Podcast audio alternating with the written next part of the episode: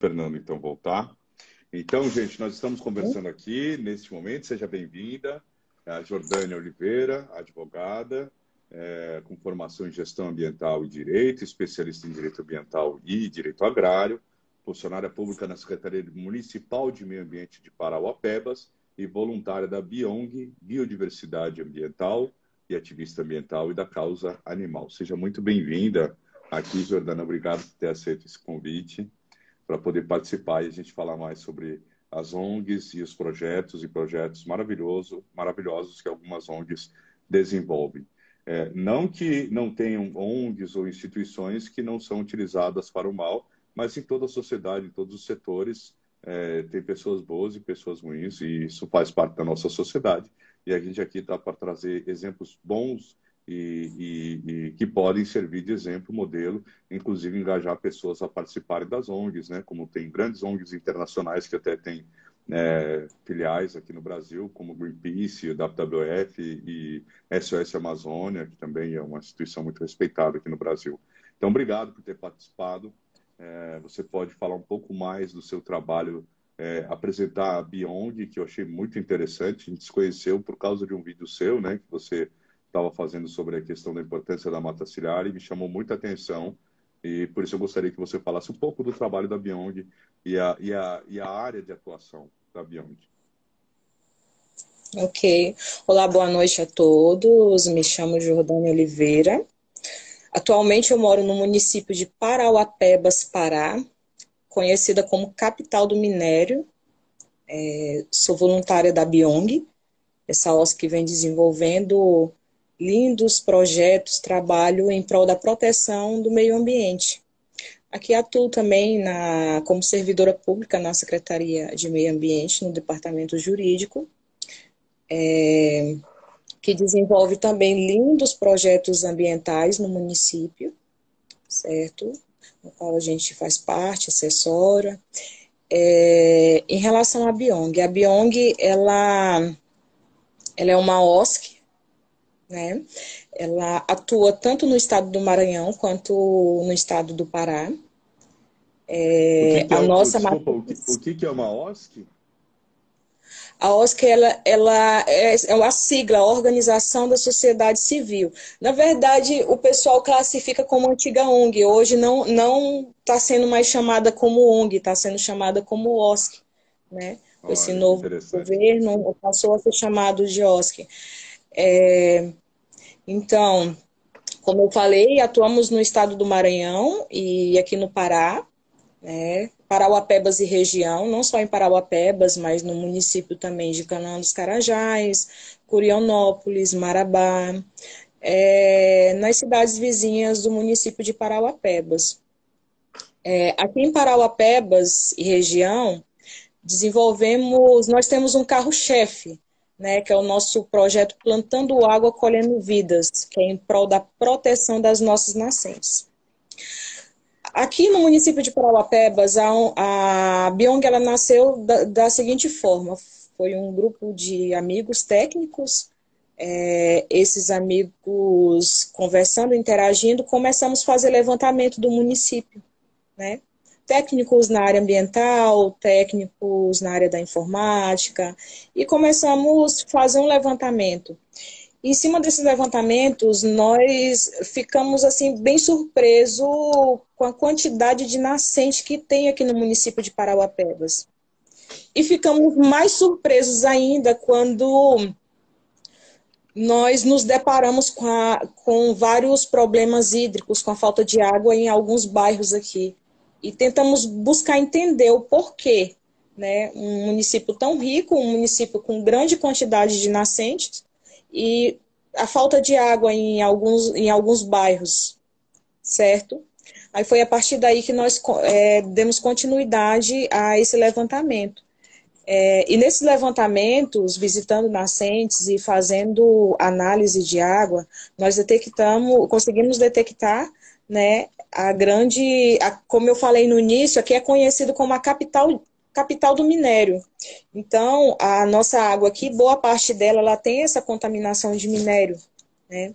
Então, assim, e começamos a enxergar a, a urgência de buscar levantar essa bandeira em prol da proteção das nascentes, não só do município, mas da região, e, e prolongar né, esse trabalho, que é o nosso objetivo. E, e, assim, diante dessa necessidade, nós começamos a enxergar tudo isso. E temos levantamentos também relacionados, porque assim, uma coisa puxa a outra. Né? Conhecendo as nascentes, nós começamos a entender como que funcionava a questão da, da proteção, porque até para proteger você tem que criar uma estratégia. E em função dessa estratégia, nós detectamos as nascentes estratégicas. As nascentes estratégicas, quais são elas? As que têm água de, mais, de, de uma melhor qualidade, né? que são de fato que abastece bairros e propriedades rurais, certo? Aqui nós temos nascentes que é, abastecem em torno de 15 propriedades rurais só por vazão. Então, nós entendemos ela como uma nascente estratégica. E quando eu falo por vazão, são 5 quilômetros de serra subindo, serra. E nossos voluntários sobem essa serra. Aí nós podemos ver aquele, aquele dizer que quem vê close não vê corre, né? Mas, assim, é, nós temos esse projeto Plantando Água, Colhendo Vidas, um trabalho de educação ambiental também, né, juntamente, porque nós entendemos que a educação ambiental ela tem que andar junto, porque ela, ela é, é um trabalho informativo, é, traz uma melhor relação homem-natureza, certo? E, assim, e dentro desse nosso trabalho de educação ambiental, nós temos o aplicativo. E esse aplicativo é a, é a nossa ferramenta que envolve é, a, a, nossa sociedade parauapebense e região é, com o trabalho da Biong. Você baixa ele, você detecta uma nascente, aí você faz o registro da nascente e manda informações para nós. Aí, aí o, o, o, cidadão ele se torna padrinho daquela nascente. Aí a partir disso nós vamos no local, fazemos toda a análise se realmente é uma nascente, levantamento de dados verificamos se ela está em vermelho, se ela está em verde ou se ela está em amarelo. Vou explicar. Se ela está em vermelho, ela, está, ela precisa urgentemente de uma recuperação. Se ela está em amarelo, ela precisa parcialmente de uma recuperação. Se ela está em verde, é, significa que ela está recuperada e necessita um monitoramento. E é mais ou menos esse o nosso trabalho no Plantando Água, colhendo vidas, mas temos diversos outros projetos que, que enfim, é, temos o objetivo de somar, é, como você falou inicialmente, as ONGs, OSC, elas enfrentam dificuldades, elas enfrentam preconceitos, é, e uma coisa puxa a outra, não é fácil, né? principalmente assim o trabalho voluntário. Você é, é, sente isso na pele. Nosso amigo também, que é de ONGs, deve sentir na pele. E nós sabemos que não é fácil o, o caminhar, mas é o que eu costumo dizer. Eu tenho certeza que a, a, bandeira que cada um de nós levantamos, ela carrega junto um sentimento. O meu sentimento, eu costumo dizer também que ele vem de berço. Eu sou filha de pequeno produtor rural, pequenos produtores rurais, porque me espelho também na minha mãe, que é uma, uma pequena produtora rural, agroecológica, faz um trabalho agroecológico lá na roça onde eles moram, né? Então, assim, é, aonde eu estou hoje, eu devo muito a eles. É, essa bandeira que eu levanto, eu, eu, devo muito a eles. O aprendizado que eu tenho hoje, eu posso ter 50 faculdades, eu posso ter é, 50 capacitação, mas eu devo a eles, porque o sentimento ele começou dali, das minhas raízes.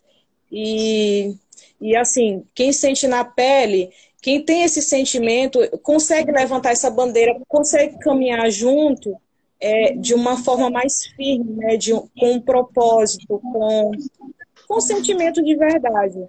E isso eu, é, é, eu digo que é uma peça fundamental em, em qualquer é, objetivo que você tem na vida. Você tem que ter o sentimento, porque se não tiver o sentimento em prol daquilo, o objetivo, não vale a pena. Com certeza. É, eu gostaria de apresentar Fernando Amazônia, o Fernando Beija-Flor, né? Ou seus vários Tudo bem, uh, variantes. É, seja bem-vindo. Ele é fundador da Ecoterra.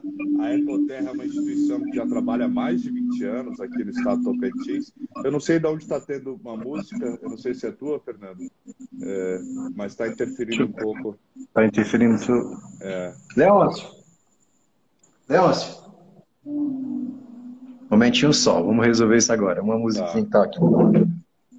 E o Fernando é geógrafo, ele é permacultor, ele é professor né, de geografia também, ecoativista, vice-presidente hoje da Ecoterra, é, e também está realizando diversos trabalhos, além de já ter realizado diversos trabalhos em educação ambiental, ele está apresentando também um projeto pela Lei Aldir Blanc, que foi contemplado, que chama Enraizando, não é, Fernando?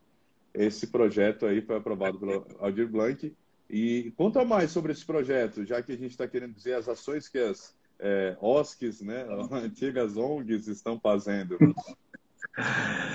Bom, é, grato pelo convite, Marcos. Valeu, irmão. A gente é sempre parceiro do Gaza de Cerrado, que está com essa conexão com a questão ambiental. Não é à toa que tem esse nome Gaza de Cerrado. Muito prazer, Thalita, é isso? pela. Estou lendo aqui. Muito prazer. É, compartilhar e a gente trocar informações aqui, trocar conhecimentos e saberes sobre as experiências, vivências né, com, na luta e na lida das associações, das ONGs, que agora, como falaram aí, mudaram de nome, por isso. Bom, é interessante, Marcos, entrar nesse tema assim, mas é, antes de é, de falar sobre o projeto Enraizando, que é um projeto que visa dar visibilidade, dar voz para os guardiões da floresta, né? Os povos indígenas, os povos ribeirinhos, os povos que estão ali conectados com a floresta, eles geralmente cumprem esse papel de guardião muito mais que os órgãos ambientais destinados para esse fim. Né? Tanto é que você tem as áreas de preservação ambiental e você vê os órgãos ambientais de fiscalização cada vez mais sucateados e sem né, é, técnicos e fiscais suficientes para garantir a proteção de uma área de preservação ambiental. Né? A gente tem pesquisas, dados científicos que demonstram que as áreas, por exemplo, áreas indígenas, áreas que têm comunidades quilombola, áreas que têm ribeirinhos, elas são mais preservadas do que as áreas de preservação ambiental, porque eles mesmos são os guardiões dessas áreas. E aí o, o governo não, não, tem custo nenhum, né? só o único custo, o único, a, único, a única retorno que o governo devia ter, dar e ter, né? e passar para essas comunidades é garantir que eles possam permanecer em seus territórios.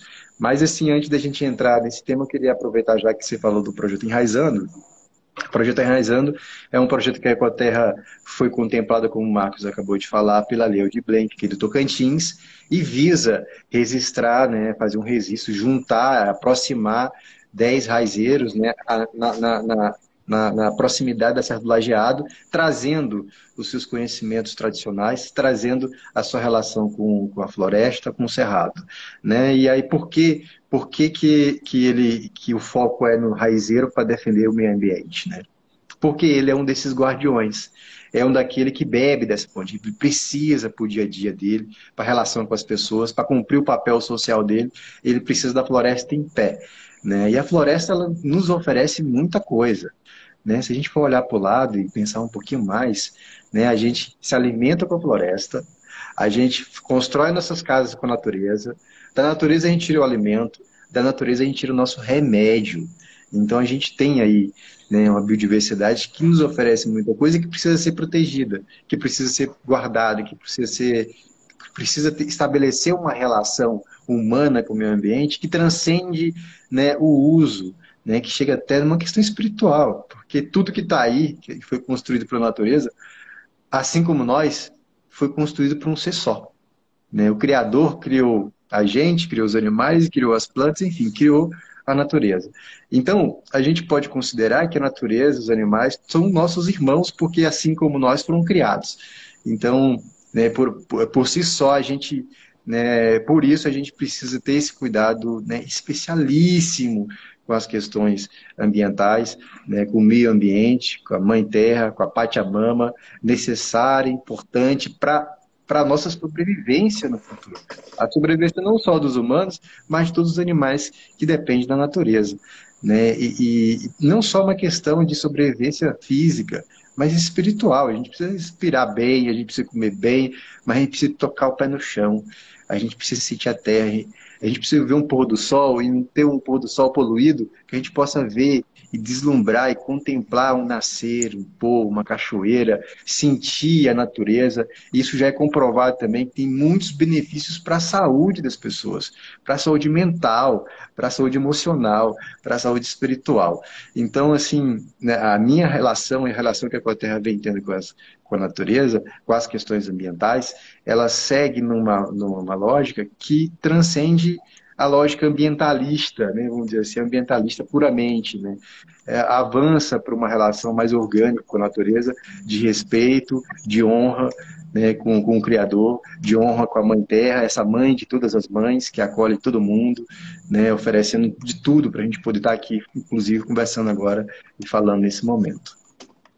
A prova é, é grande, né? Eu fiquei preocupado, Fernando. Eu estou retornando da, da Ilha do Bananal agora. Eu voltei ontem, cheguei duas da manhã e fiquei muito preocupado que tanto o Rio Javaés, que é do lado de cá, da Ilha do Bananal, que é a maior ilha fluvial do mundo, quanto o Rio Araguaia, que é o Berroski, né, pela língua Inã, dos povos que habitam as duas margens do rio lá, é, estão, é, eu pesquisei, é, é, não, Berarubu é o prato, né, Berroski é o rio.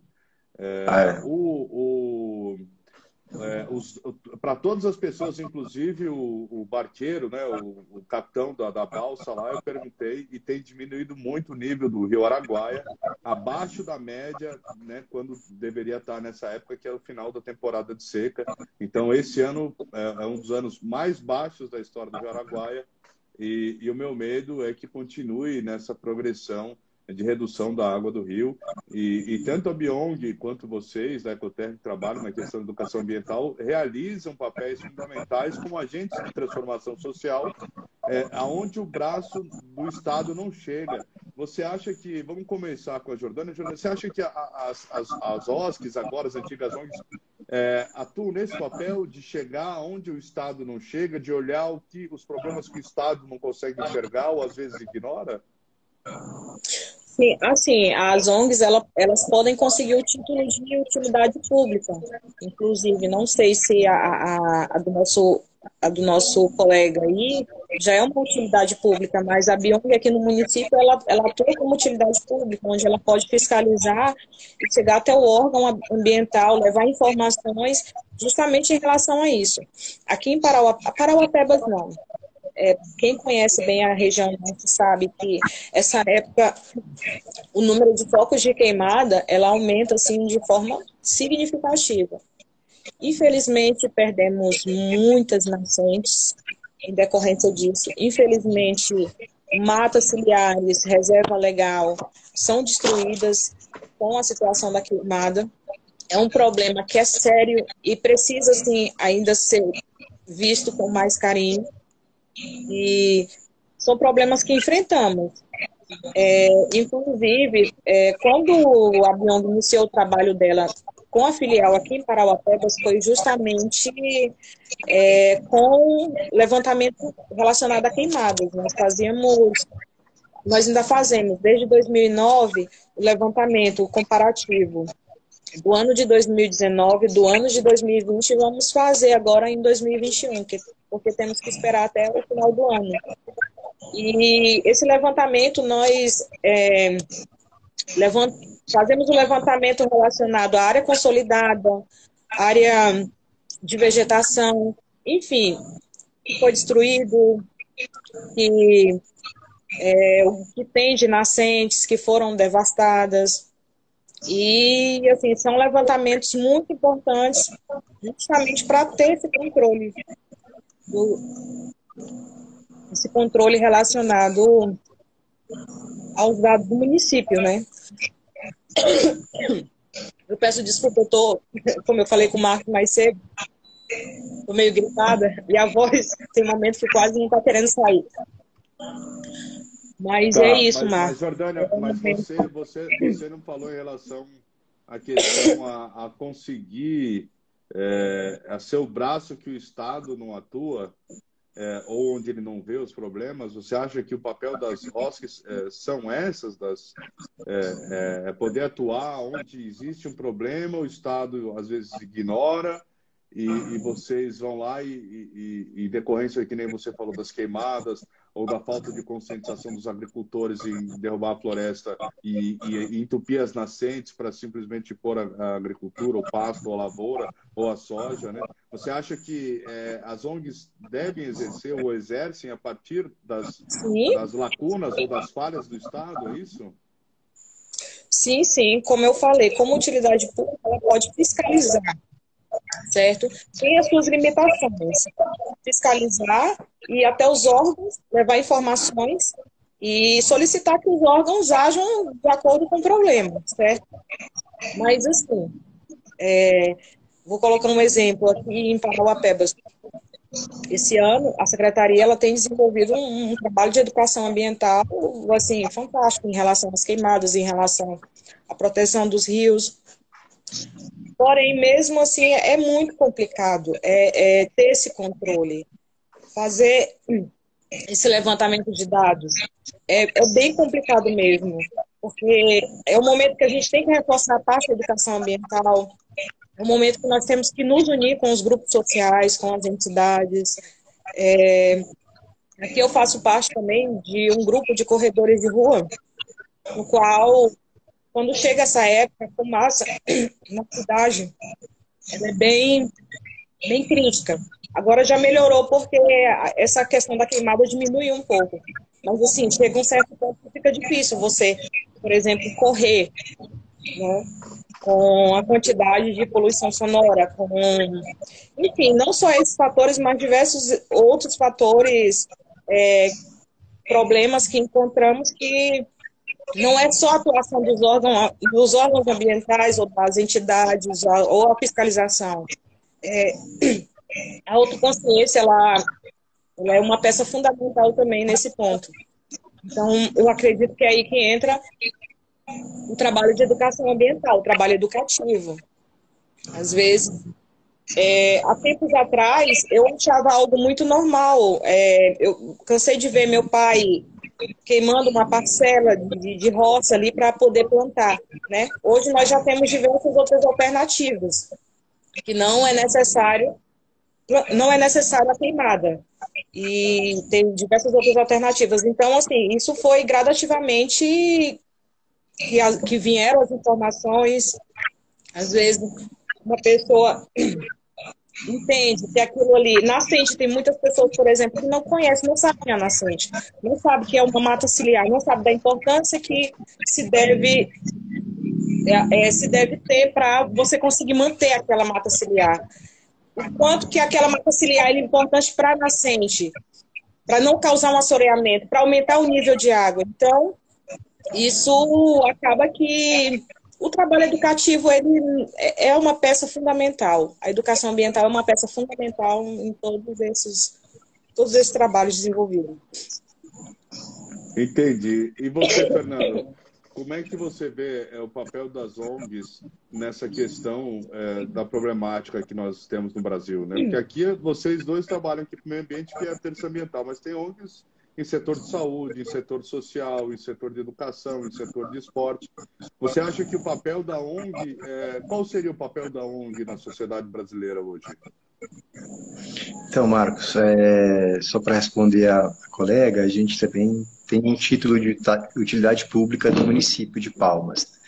E, e bom, a gente ficou de, de ter, já era para ter tido já o título estadual, mas a gente acabou envolvendo outras demandas e acabou que o, o estadual a gente ainda não, não, não pleiteou, mas por outras demandas mesmo. Mas voltando para a pergunta do Marcos, é, Marcos, é, a gente precisa ir um pouco na, na etimologia do, do nome ONG, né? Eu sei que mudou, mas a ONG, Organização Não Governamental. Então, o que, que, é, o que, que é isso? Né? É um coletivo de pessoas da sociedade civil, geralmente ligado, ligado a um território, ligado a um lugar, que se, que se juntam para defender uma demanda específica. Por exemplo, aqui na, no Bico do Papagaio, aqui no Tocantins, a gente tem, já pertinho do Pará, viu? a gente tem aqui as quebradeiras de coco. E elas têm uma associação lá. Ou seja, são pessoas que estão ali lidando, trabalhando com coco, quebrando coco, vendendo coco, transformando o coco babaçu em óleo, enfim, tirando o mesocarto do coco babaçu. E, e essas, essas mulheres, para si, para poder ter um, para poder não só fazer com que o coco babaçu sobreviva diante do desmatamento, mas também extrair deles, é, é, sem depredar esses cocos, extrair deles nutrientes e, um, e uma situação econômica para elas, e ela se organizando na associação, ela tem mais, mais condição.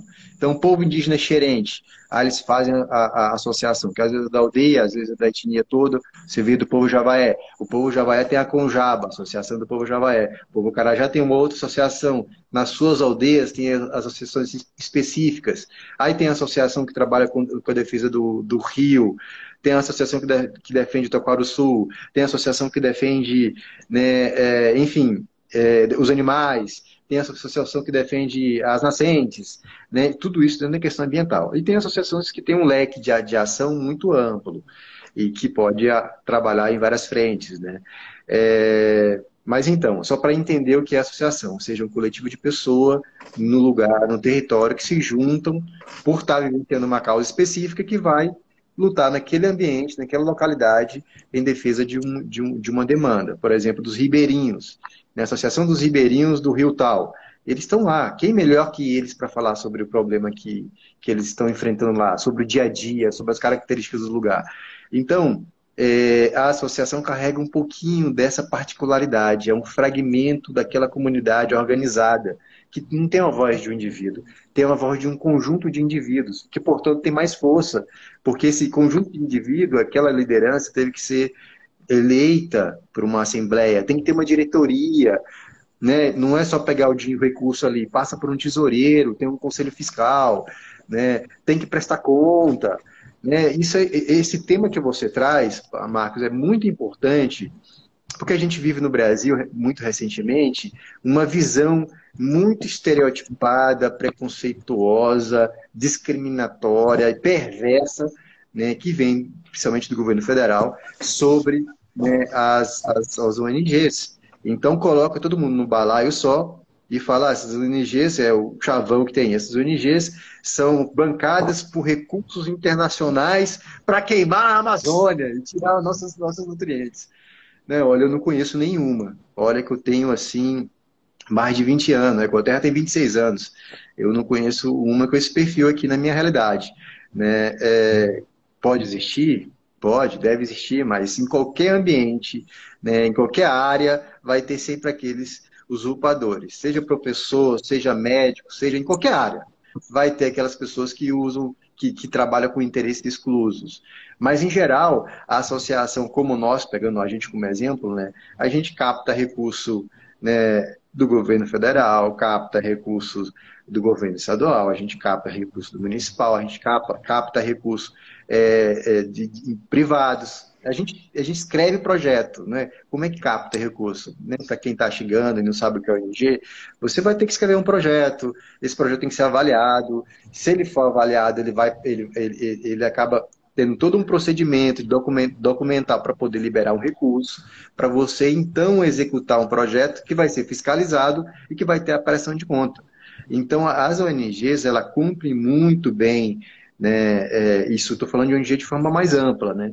É, porque o pessoal pensa que a ONG é um grupinho de pessoas que não sei da onde, que pega dinheiro é, fora e que, e, e, que fica ali para espionar né, e para vender a Amazônia. Na verdade, é o inverso. Pelo menos né, eu já tive aí na Amazônia, é Jordânia, não sei se é Jordânia.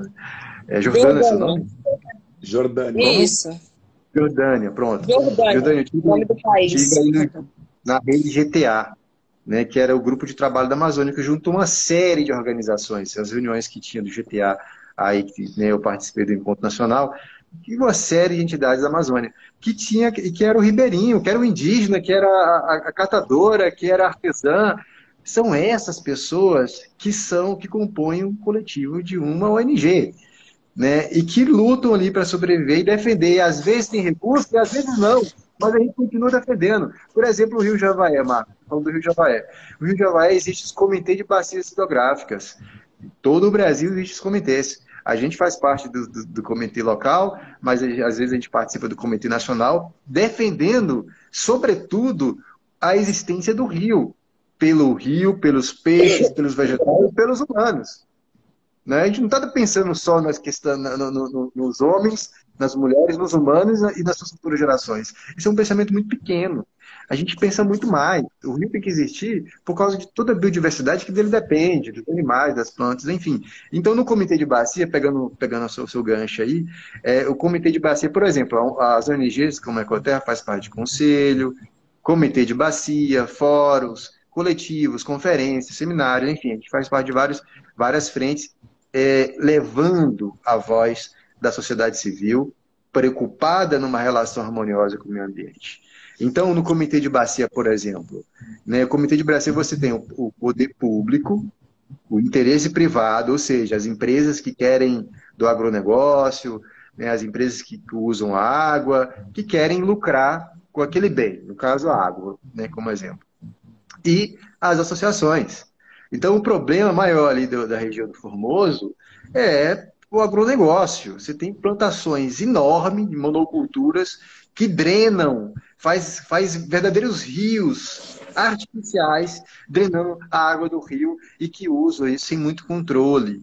Então o rio não consegue suportar, porque além de drenar, eles, quando essa água retorna, ela retorna com, com, com, com, sedimentos. Contaminada contaminada, muito contaminada. Isso foi uma denúncia do povo Javaé da Ilha do Bananal, de contaminação, de morte de, de peixe, além de voltar contaminado porque tem uns eu aviões. Eu passei mal lá, eu passei mal. Tive intoxicação São vários... por beber a água lá da ilha.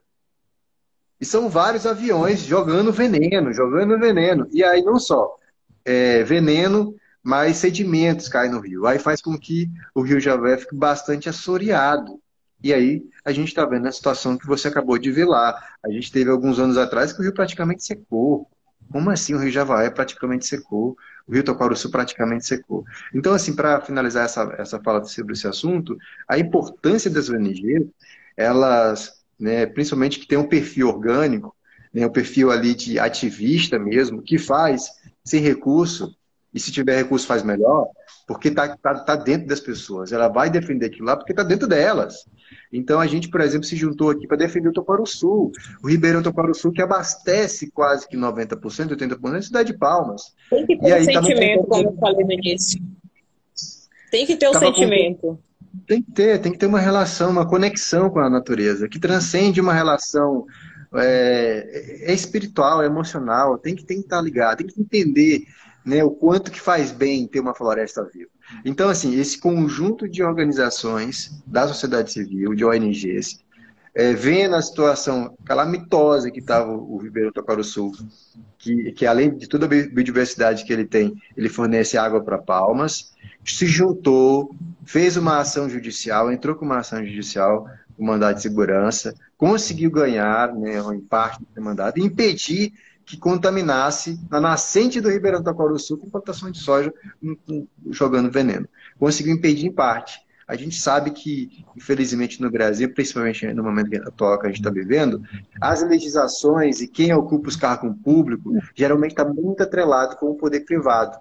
Né? Então, os interesses privados, os interesses de, de, de uma pessoa né, que visa lucro, está né, tá muito atrelado, amarrado, definindo quem vai ser o dirigente político dos órgãos ambientais de fiscalização. E aí a gente fica sozinho gritando e às vezes recebendo, né, recebendo críticas, recebendo, enfim, falta de apoio de duas frentes, do, do privado que detém a mídia, que pode falar, pode falar e criar uma imagem para o público muito negativa, e graças né, a, a, a espaço midiático como o seu aqui, faz o inverso disso, mostra que, como você está mostrando, que, que a ONG tem uma identidade, tem uma importância. Enfim, então a, um pouco do que eu queria falar é que a, as ONGs têm essa importância e elas é, é necessário estar aí, é importante elas estar aí. Muito, muitos rios e, e muitas legislações ambientais foram definidas porque tinham pessoas né, de organizações lá defendendo e que e foi criado uma, né, um, um, foi, foi, acabou tendo uma interferência nas legislações que são feitas é, em defesa do meio ambiente. É, Jordânia, e essa questão, eu, quando, quando eu vi o primeiro vídeo de você, você estava falando da mata ciliar. Aí também é um problema, né? Porque o Pará ainda é uma área muito forte de floresta amazônia, né? amazônica, e também depende muito da umidade né? e, da, e desse ciclo da vida através da água, né? Eu fico preocupado assim, tá todo mundo desmatando, mas o rio está secando e ninguém está fazendo nada.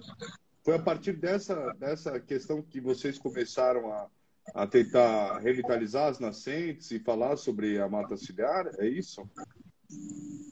Sim, exatamente. Primeiro, é, é, quando nós começamos a fazer um levantamento do município, nós estávamos em plena época de queimada, como conhecido. E, assim, em estudos, nós entendemos que Naquele momento, o nível de água do município ele não aumentava tanto devido às queimadas, às secas, é, muitas áreas de preservação permanente, porque assim são áreas de preservação permanente chamadas, né? Nessas áreas de, preserva áreas de preservação permanente que tem que ser recomposta com as matas ciliares, elas têm que ter as matas ciliares, né? Então, é, com as queimadas, é, é elas diminuíram bastante. Então, é como se fosse. Vou explicar de uma forma bem sigela. Os nossos olhos. O que, que protege os nossos olhos? São os cílios? Então, da mesma forma, acontece com os rios. Né? Eles precisam dos cílios, por isso são chamados matas ciliares. Né? A proteção, automaticamente é a proteção dos rios. Evita o assoreamento, é, mantém é, é, é, é aquela, aquela mata, vegetação nativa. E, e, e, no caso, essas áreas, quando elas precisam de recuperação, elas têm que ser recuperadas com é, mata nativa. Né? Então, assim, é, foi vendo essa importância, essa necessidade que nós demos o procedimento o, o, ao desenvolvimento do projeto, que era buscar aumentar o nível de água. Né? Hoje, por exemplo, é, tem nascentes que aqui no município de Parauapebas, através de recuperação nossa, que conseguem abastecer três, quatro bairros de Parauapebas, né? Que no caso é, são nascentes estratégicas, que é que eu falei, né? E aqui na região, é, felizmente, não sei se eu falo felizmente ou infelizmente, nós temos esse problema com a questão do minério, certo? Onde boa parte é, é, enfrentamos esse problema de, de, uma boa parte do rio ser contaminado por esses minérios e encontramos poucas nascentes que têm água de qualidade e mesmo assim é necessário passar por um tratamento, entendeu? Então, é, é são diversos problemas que, é, a gente Mas aí tenta... quem, quem fazia análise, hein, Jordânia, quem fazia análise da água das nascentes? É a própria ONG ou a prefeitura? Não, não, tem que ser um laboratório, um laboratório especializado. Nós fazíamos a coleta, né? Fazíamos parceria com os laboratórios e, e eles nos ajudavam com a parte da análise e passavam informações.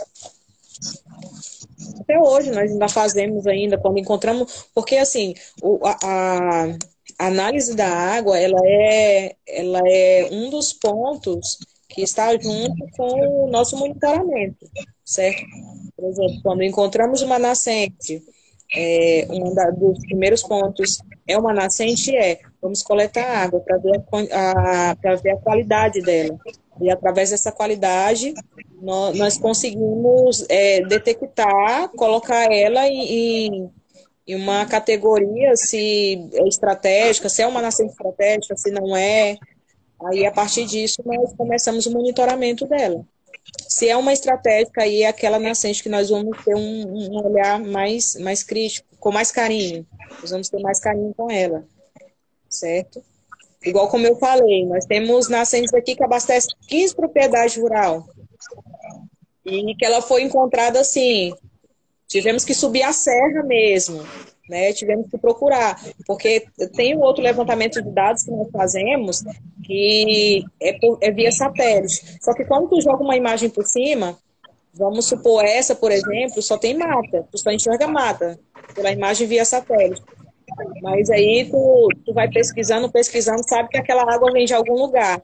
Então, aí no final descobrimos que ela estava no, no, topo de uma serra, subindo, subindo, descobrimos que estava no topo de uma serra e que ela estava parcialmente recuperada, por isso não tinha como ver ela por imagem.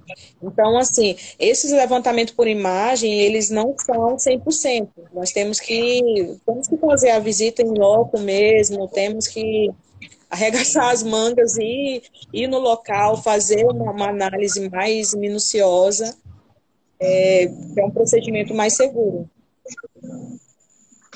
Entendi. É, eu fico preocupado aqui, você falando na questão de nascentes. Parece que o número de nascentes aqui no Tocantins diminuiu e muito. É, segundo as pesquisas que você fez por aí, o que, que se, quais os principais fatores de redução de nascentes aqui? Aliás, no que vocês encontraram aí dentro da realidade da pesquisa de vocês? No município, no município, é, nas, nascentes soterradas e construíram, por exemplo, casas em cima. Eu já vi nascentes aqui que nós baixamos a imagem via satélite está lá mostrando. Quando nós vamos nos local, pega, pega o ponto do local, quando chegamos, tem uma casa construída em cima, aí conversamos, conversamos com a proprietária. Ah, tem uma infiltração aqui, aqui, ali. Descobrimos que a casa foi construída em cima de uma nascente, né? Eu estou falando um problema urbano. É, Rural, nós já vemos a questão da queimada mesmo. A queimada, ela é, ela é um dos principais fatores. Em época de queimada, de destruição de nascente, de baixar o nível de água, é mais nesse sentido mesmo. Principalmente essas nascentes que ficam em locais de reserva. Que aí, quando pega fogo nessa reserva, então automaticamente ela é destruída. Ela é destruída pelo fogo? Porque evapora? Ou seca? Ou... Sim, tem muitos, tem muitos casos, quando o reservatório de água ele não, ele não tem uma concentração muito alta de, de água, ela é destruída na nascente. Ela seca totalmente. Talvez no momento bem mais na frente ela possa ter como um trabalho de revitalização, mas é, a princípio ela é considerada destruída. Entendi. E, e, Fernando, como é que como é que vocês qual que é o ramo de atuação? Vocês escolheram a questão ambiental por quê? E dentre a questão ambiental, é, quais os trabalhos que você considera mais importantes que vocês realizaram aqui ao longo dos anos pela Ecoterra? Então, Marcos, é, pergunta interessante. É, só pegando um, um, ganchinho da pergunta que você fez, é, tem uma, pesquisa do, da Universidade Católica, do Altair Salles Barbosa, que fala, isso é 15 anos atrás, ele falava mais de 300 nascentes foram secas, foram, foram destruídas né, pelo modo de produção na região de Goiás. 10 anos atrás. Então a gente tem aqui em Palmas, a gente recuperou uma nascente, trabalhou na recuperação de uma nascente de um projeto que a gente captou recursos é, via governo estadual. É, e a gente trabalha, essa nascente, essa nascente nascia dentro da área urbana e ela foi aos poucos, sendo a área urbana foi chegando, nessa nascente ela foi migrando. Então a nascente também migra. Então ela não chega a morrer naquele lugar, mas ela vai brotar em outro lugar mais embaixo.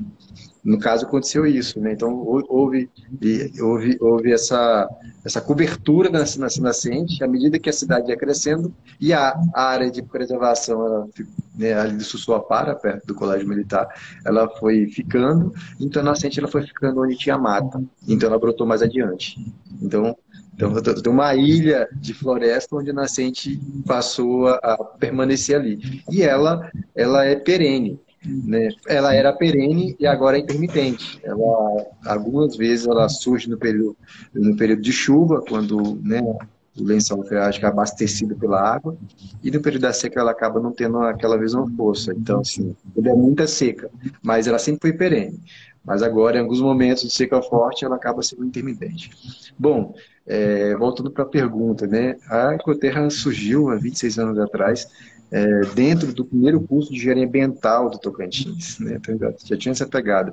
Né? Com o propósito inicial, defender as questões ambientais ligadas à ilha do Bananal, que é a maior ilha fluvial do mundo, ligada com os povos javaés, né? a contaminação. Eu botei, inclusive, essa peça indígena aqui, mas ela não está segurando direito.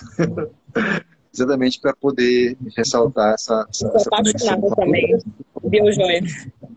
É, eu tô vendo seu colar aí, tô indígena também. Você também tem um cabelo, perfil estéreo, né, o, fenótipo indígena, assim, muito forte. Bom, a gente... É, também tem. A gente, então, foi pegando um pouco essa... essa né, algo que foi surgindo a partir disso, né? Né, eu entrei, eu tinha 17 anos né, de idade na ONG, né, preocupado com as questões ambientais. Aqui da Serra do Lajeado, a gente acampava, fazia trilha, fazia escalada aqui na Serra, subia aqui, tinha um grupo. A gente não podia montar uma ONG e queria defender, porque as pessoas estavam degradando aqui a Serra, a gente não podia montar uma ONG, entrou numa que existia, que eu conheci através de uma palestra, tipo essa aqui, né? E aí eu conheci, me aproximei, era adolescente, a gente entrou na ONG e até hoje, né, fui presidente, enfim, fiz parte de todos os todos os cargos que tinha na ONG até chegar no cargo de dirigente. É, e aprendendo, né, você vai evoluindo, você vai aprendendo, então foi um pouco assim, aí a gente trabalha em algumas frentes. A, a questão indígena, socioambiental, é, tem um projetos ligados com quilombolas, é, tem projeto que a gente, né, uma pegada que a gente foi né, tendo à medida que a gente foi amadurecendo, a questão da permacultura e agroecologia, que é uma relação mais orgânica, mais direta. Eu não sou ambientalista daquele que fica de trás de uma mesa, falando de um meio ambiente bonito, mas só aqui, sabe? É, eu, em minha casa, eu, minha casa eu consumo muito papel, eu uso banheiro normal, eu, enfim, eu consumo muito.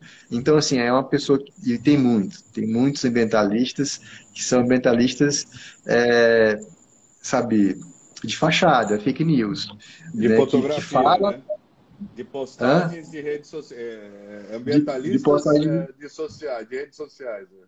De rede social, que a pessoa não tem um perfil, não tem, ela não tem uma mudança de prática individual, ela não tem uma, uma relação orgânica, se não tiver dinheiro, ela não vai.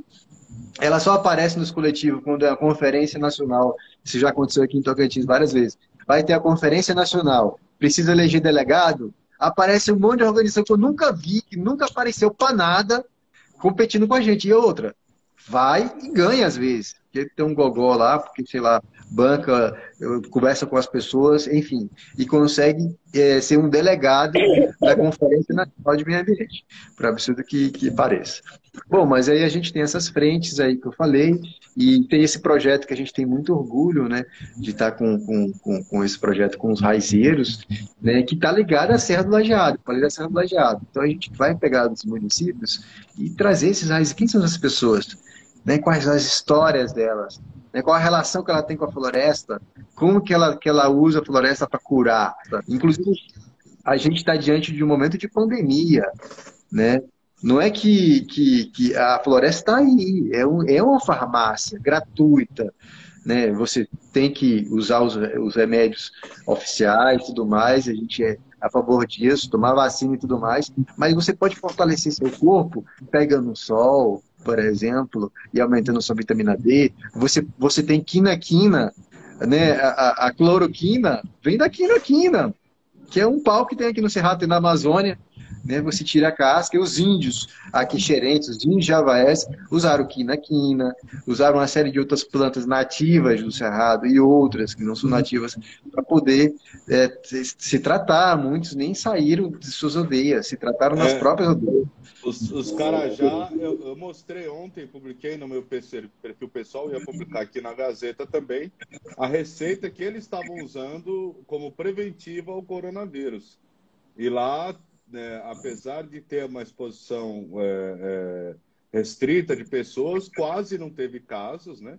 E, e, eles ainda utilizam, apesar de ter todos terem tido acesso às vacinas, que lá também tem posto de saúde, na maioria, aliás, nas grandes aldeias desses centros de várias aldeias por etnia, tem posto de saúde, né? então é, elas têm acesso as vacinas, mas não deixam de tomar a medicina tradicional da floresta. Agora, eu, encontrei ontem em São Pérez do Araguaia, lá no Mato Grosso, que eu tive lá no encontro das mulheres das lideranças indígenas, Eu perguntei para o cara do CESAI, que é da Saúde Nacional Indígena, é, é, quais os medicamentos que eles estão pesquisando que estão vindo dos povos indígenas para o tratamento do Covid, por exemplo. E eles não conseguiram, ele não conseguiu me responder, não, isso é outro setor, até agora nada, mas a gente tem a Fiocruz como um instituto também, né, que é como se fosse uma ONG, que presta serviço e agora presta serviço em nível nacional de desenvolvimento de, de medicamento, inclusive da vacina contra o Covid, que foi utilizada em parceria com o governo de São Paulo para poder viabilizar isso, né? Então é também mais uma outra forma de dizer que a ONG ou os institutos que trabalham aí paralelamente também podem é, atuar até no setor de saúde a partir de conhecimentos tradicionais, né? E podem exercer Marcos, esse papel fundamental na sociedade. E eu vou pegar o exemplo aqui da Fiocruz. Por exemplo, recentemente a gente, a gente organizou o encontro, o quinto encontro Saberes da Caatinga. E a Fiocruz sempre fez parte do encontro, né, com os seus pesquisadores, exatamente reconhecendo, um departamento da Fiocruz reconhecendo a importância do saber popular, né, e, e, e registrando essas informações. E colocando, e aí tem, existe até legislação que que, que, que, que falam de né, é, é, legislações que estão aí nacionalmente colocadas, que dão ênfase ou dão destaque para algumas, algumas plantas medicinais naturais. Fala assim, olha, é bom você usar o gengibre, é bom você usar... Isso está na legislação, tem uma brecha aí que foi colocado. E a Fiocruz está nesse caminho. Ela tem, dialoga, é, participou do encontro agora com a gente, né, encontro, encontro, muito encontro, Saberes da Caatinga, e um dos temas do encontro, inclusive, era os saberes popular e o Covid. Né, porque as comunidades estão aí, as comunidades, às vezes, é, populações, as pessoas não têm acesso a médico, não tem médico no lugar, às vezes não tem, às vezes está distante, né? E aí a pessoa tem ali algumas alguma, algumas medicinas disponíveis para ela. Né? Se ela não tem como usar, ela pode usar esse. Se ela tem como usar esse e o outro, melhor ainda. Então, o que a gente defende aqui é que a gente pode usar para fortalecer o nosso corpo, né? para aumentar a imunidade, para aumentar. Né, né, é, é, dar um equilíbrio na questão respiratória, enfim, aumentar o apetite.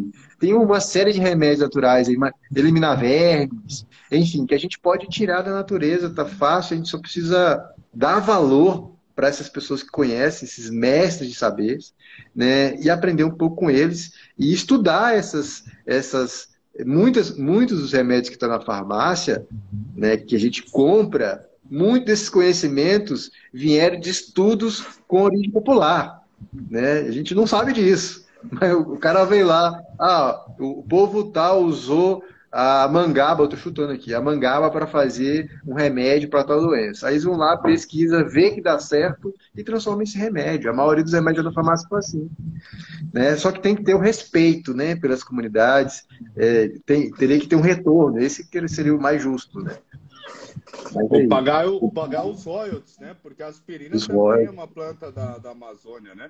E, e alguns indígenas do Canadá, por exemplo, descobriram áreas de de petróleo, né, onde está sendo extraído, eles ganham os royalties por estarem é, nessa parceria de deixar extrair o petróleo daquela área, né? Nada mais justo. Eu gostaria de agradecer aqui a participação de, de, de todo mundo que está aqui. Algumas pessoas estão comentando, algumas pessoas começaram a seguir a Gazeta, eu agradeço demais. O Wanderson Corpo aqui, boa noite a todos. Parabéns, Fernando, meu amigo, sempre fazendo a diferença nos seus conhecimentos, com o seu conhecimento. Infelizmente, o Estado só atrapalha como sempre, que era o que a gente estava falando no começo. Da Ibete, Wesley, Antônio, muitas pessoas entraram aqui, passaram por nós. É, o Luiz Felipe Augusto, essa Jordânia, além de linda, é muito inteligente, né? elogiando aqui. O, o Obrigada. Marielson, é, temos que reinventar as abordagens. Marielson, olha, o Marielson é nosso amigão aqui, voluntário da Biong também, engenheiro ambiental, olha. que sempre está nos, nos ajudando aí. Nossa frente, um dos nossos gestores dos projetos, e é uma peça fundamental dentro da Biong. Ele essa parte de análise, inclusive ele, ele trabalha também para uma empresa que, que, é específica com é, específica em acompanhamento de nascentes também, é análise, ele tem um conhecimento bem bem Vasto muito bom em relação à área. Muito bom mesmo. É, Entendi. Ele, ele é o nosso braço dentro da Biong.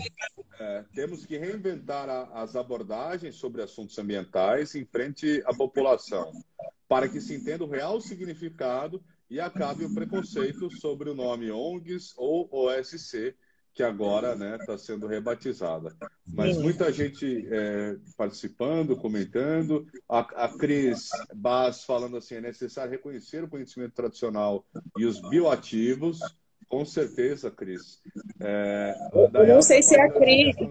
Não sei se é a Cris, a Rose. Tem, tem umas mulheres aí que são corredoras de rua também, estão participando. É, é, Rose, a Cris, a Rose, quem mais? Ó, manda um oi para Paraupebas. Um oi para o A Rose. É. Corredora de rua também.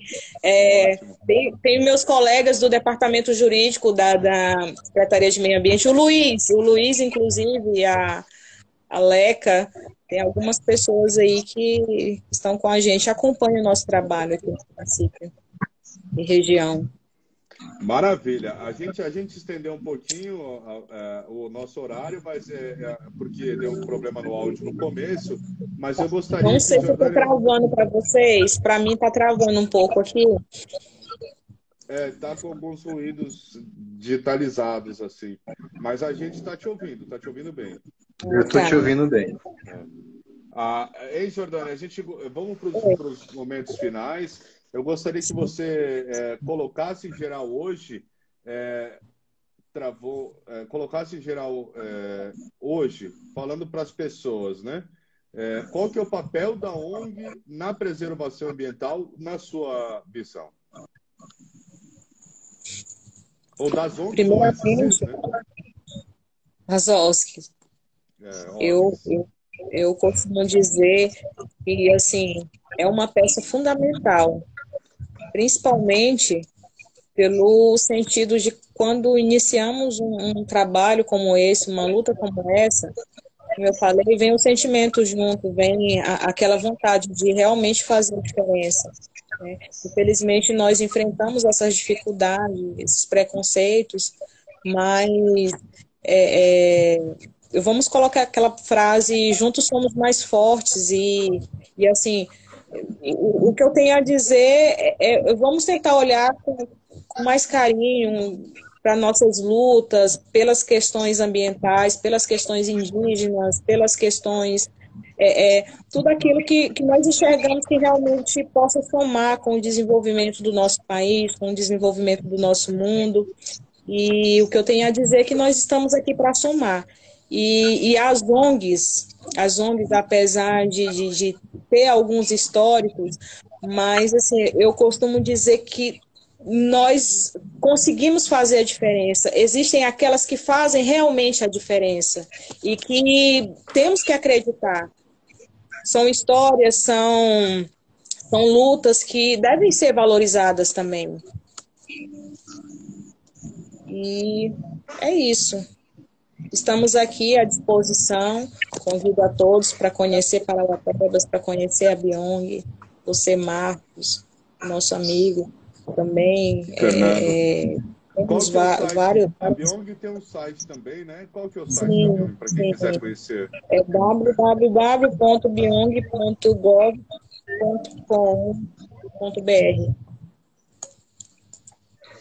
É, é gov Oi, tá travando, né? não sei se está travando. Não está. Não sei se está travando. É, dá dá para te ouvir. Eu estou te escutando. E, e, Fernando, eu, eu repito a pergunta para você. O, qual é o papel hoje é, das ONGs e das OSCs é, em relação à preservação ambiental? Então, hoje é dar continuidade para aquilo que a gente já vem fazendo ao longo de alguns anos, né? aprimorando com a questão né, mais orgânica. Acho que a, as ONGs que trabalham a questão ambiental é importante né, ter uma relação que transcenda né, aquela relação superficial com a questão ambiental. Né? Tem que ter uma relação mesmo de gostar, tem que ter prazer, tem que ter conexão com a natureza. Eu acho que isso é determinante, esse é o espírito né, de um movimento que, que luta por uma coisa que, que é real, que está aí, que sente, que vibra no coração, que quando a pessoa né, tem que fazer algo ali, ela faz independente de ter recurso não porque está nela, está no coletivo de pessoas está no coletivo que ela faz parte. Então, acho que nesse sentido, né, nesse sentido, a permacultura e a agroecologia tem muito a nos ensinar nessa relação mais orgânica com a, com a terra e com a natureza, essa relação de, de militância, de ativismo. Não dá para separar muito a vida da pessoa com, com, com, com, o trabalho da ONG, porque ele é, é, a vida dele é isso, né? Chico Mendes, ou como é que era Chico Mendes? Não tem como dissociar muito a vida dele com a militância dele, com o ativismo dele. Então, eu acho que o ativismo orgânico é extremamente importante e vem fazendo a diferença. Né? E, você pode trazer práticas para mostrar né, efetivamente que exemplos, né?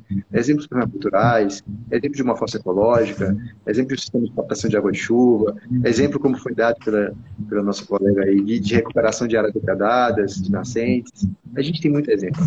Né? Mundo possível que a gente está sonhando aqui, ele já existe em pequena escala, em alguns lugares, em alguns momentos. E é importante a gente mostrar essa, esse mundo possível que acontece para ser uma referência. Olha, a gente, a gente não está aqui só para fazer uma crítica, nem pode ficar só no universo da crítica. Tem que ser uma crítica, tem que ser uma. também tem que mostrar. É, mostrar uma atuação, mostrar o que está ali, mostrar um exemplo. Né? Eu acho que as ONGs né, tá, tem que trazer esse exemplo para que elas para que ela possa ter força, para que ela possa ter um espírito, uma identidade real e possa as pessoas verem e se confiantes. Então acho que é isso, meu irmão. Grato aí pela disponibilidade. Eu peço desculpa, eu falei Gov, eu misturo, falo pela secretaria, falo pela, pela Bionga, acabo misturando. Desculpa, não é Gov. É. É, mas você mas é, colocou, né? Eu coloquei, é biong.org, é bem fácil. Org, né? isso. biong.org. Então, isso. é bem tranquilo, um site bonito, parabéns. Parabéns pela atuação de vocês aí, né, no estado do Pará. Parabéns, Fernando, pela atuação de vocês aqui no Tocantins e toda a região. E, tô, e, o, e o Fernando vai mais, ele desce para Goiás, vai para o Maranhão. Né? Vai Tem que descer para o Pará agora. É, daí subir, né? Conhecer Parauapebas, muito rico é. aqui. E, eu, eu e é, passei é por Parauapebas quando eu fui para o Fórum Social Mundial. Passei por aí, dei uma paradinha aí. Mas pode continuar, Marcos, era só para comentar. Não, então. É... Esse, esse é um Pode falar, porque eu, eu ia até para as considerações finais, mas se tiverem algum comentário. Não, não pode, pode... não pode continuar. Não, mas eu, eu agradeço demais a participação de vocês que continuem atuando dentro de projetos, cada vez com mais projetos, em busca de novos projetos. E vocês me deram, é, inclusive, uma, uma, uma, uma ideia para uma outra temática, que é a questão de qual é o limite do ativismo ambiental, né? Se ficar só em projetos ou, ou tem que ter ações de, de, cobranças também, né? Porque essas ações de cobrança, como o Fernando fez, e a gente inclusive já chegou a fazer um documentário junto chamado Água Nossa, que o Fernando foi para Brasília fazer a cobertura lá da, da, do Encontro das Águas, né? Encontro Nacional Fórum das Mundial. Águas, é, Fórum Mundial das Fórum Águas. Mundial. E, e a partir desses registros e outras imagens aqui desse quando ele fala em Taquara do Sul, Jordânia, para você que não conhece aqui Palmas, eu não sei, se, não lembro se você conhece ou não, né? Mas Taquara do Sul é um distrito é, que é na beira da serra do Lajeado, tem muitas cachoeiras. Eu, eu conheço uma cachoeira, eu conheço uma cachoeira ah, com esse nome. Uhum. É, então assim, foi a primeira vez que eu fui, eu tenho assim, uns quatro anos, não, não, não posso dizer que não conheço muito, mas quero ter a oportunidade de visitar, conhecer. Está convidada, está convidada para vir aqui. E, e, essa região da, do Lajeado é, é a região que abastece os mananciais de água do município de Palmas, né? Então, a, a, expansão agrícola chegou muito próximo das áreas de nascentes desses rios e foi aberta uma, uma ação coletiva, popular, né? Para que se pudesse restringir o uso de agrotóxicos próximo das áreas de manancial devido às consequências do impacto desses é, venenos na saúde pública e, e, em partes foi, foi acatado pelo Ministério Público e pelo Procurador da República aqui no, no, no aqui no, no Tocantins, né, o Manzano, é, doutor Manzano, que inclusive já participou aqui também dessa terça ambiental, é, é, dizendo que sim, é um risco e que precisa ser afastado é, o agronegócio, ou seja, o, o, o, uso da soja ou do, do, de fatores contaminantes disso. Então, é, atuando também nas áreas é, de, de ação civil pública, também é importante né, para que se possa frear, às vezes, é, o desenvolvimento impensado ou inconsequente de quem, justamente como o Fernando falou, de que só quer ganhar dinheiro acima da destruição. Não que ganhar dinheiro ou que pensar em lucro seja uma coisa negativa, não é, mas é, é passa a se tornar negativa a partir do, do, do é, do momento em que se está impactando ou é, prejudicando a saúde das pessoas em prol, em benefício de poucas pessoas. Daí sim passa a ser uma coisa negativa, né? Mas parabéns pelo trabalho de ambas as instituições aqui. É, a Associação dos, Bió dos, Biólogos de Palmas aqui, ó. É isso mesmo, inclusive a Gazeta fez matéria sobre isso, sobre essa temática, sim, fizemos e continuaremos fazendo e dando apoio e dando às vezes um basta, um presta atenção, porque isso também é papel da imprensa, né? Fazer é, é, às vezes, a oposição ou então ouvir especialistas sobre determinadas questões que podem impactar ou que podem acarretar é, em prejuízos à saúde, à economia pública, né, ou, ou ao próprio grupo de pessoas, nem que seja um grupo pequeno de então, pessoas. É, é, é, é, um ponto assim que eu costumo dizer que é, nós aca acabamos que pecamos desde o início, porque já desenvolvemos esse trabalho só aqui na nossa filial em Parauapebas desde 2019. E a parte de divulgação, como eu te falei, começou através de um grupo de amigos técnicos. Então, assim, essa parte de divulgação, é, a, a, nós não, não, seguimos aquela frase, o Marte alma do negócio, nós é, simplesmente fazíamos levantamentos e, e, pronto, e guardava para nós. Aí, com o tempo, nós começamos a agir de forma mais estratégica. Não, gente, vamos desenvolver o nosso trabalho, vamos buscar recurso, vamos é, é, desenvolver os projetos, que é importante. E foi a partir daí que nós começamos a ter uma divulgação maior, mas é que ainda, ainda é pouca ainda. É, a nível do trabalho que desenvolvemos aqui, eu vejo que a nossa divulgação ainda é pouca, mas aos poucos nós vamos é, trocando figurinha, nós vamos divulgando, nós vamos desenvolvendo de fato. É, eu te conheci a partir de um dos vídeos, né, que vocês fizeram, né, sobre a questão da preservação das nascentes, que foi muito bom, ficou muito bem feito, por sinal. É, então, eu agradeço novamente a vocês. Semana que vem a gente tem, a gente continua com assuntos é, interessantes. O tema da semana que vem é agro, agrofloresta também para a gente dizer é, o que é, o que significa, para que, que serve e por que, que a gente deve apostar na agrofloresta aí. E, e já deixo vocês aí com o pezinho na próxima terça-feira para acompanhar aqui na Gazeta, na Terça Ambiental, é, sobre a temática aí que a gente vem desenvolvendo Aí, Anderson, também, ó, o presidente da Ecoterra ali, parabéns, Ecoterra Gazeta. Valeu, Anderson, um grande abraço. Você mora no nosso coração, aqui no meu coração. Então, muito obrigado. Parceiraço. É, parceiraço. Muito obrigado, Jordânia. É, nós conversamos aqui com a Jordânia Oliveira, advogada, especialista em direito ambiental e gestão ambiental, né, também e agrário, funcionária pública da, da Secretaria Municipal de Meio Ambiente de Parauapebas, no Pará voluntária da Biong, Biodiversidade Ambiental, ativista ambiental e da causa animal, e já foi presidente também da Biong. Então, muito obrigado, Sim. Jordânia, pela sua participação. E também o Fernando Amazônia, que é cofundador da Ecoterra, geógrafo, permacultor, professor, ativista é, e vice-presidente da Ecoterra hoje há 20 anos, né, que mais 26 anos já trabalha com essas questões e também está é, apresentando esse projeto Enraizando, que é muito interessante. Já vai é, catalogando essas plantas aí para a gente provocar a Fiocruz para fazer a pesquisa. É, então, a gente, mais uma vez, a gente agradece a vocês. É, gratidão, muito obrigado e até a próxima. Valeu, meu irmão. Valeu. Tamo junto. Parabéns pela representatividade, Marcos. Você também, Ecoterra, parabéns. Vamos trocando Valeu. figurinhas. Vamos trocando figurinhas, sim, com certeza. E, Marcos, Valeu. esse trabalho de comunicação é extremamente importante. Porque precisa desse olhar, precisa de alguém que faça isso, precisa de alguma emissora que faça isso. E você consegue esse espaço com muita, muita sabiedade. Assim, muita... É, acho muito mas valeu, meu irmão. Grato pelo convite. Tamo junto. Amém. Obrigado, gente. Até, até outra hora. Contem conosco. Um abraço. Tchau, tchau. Tchau.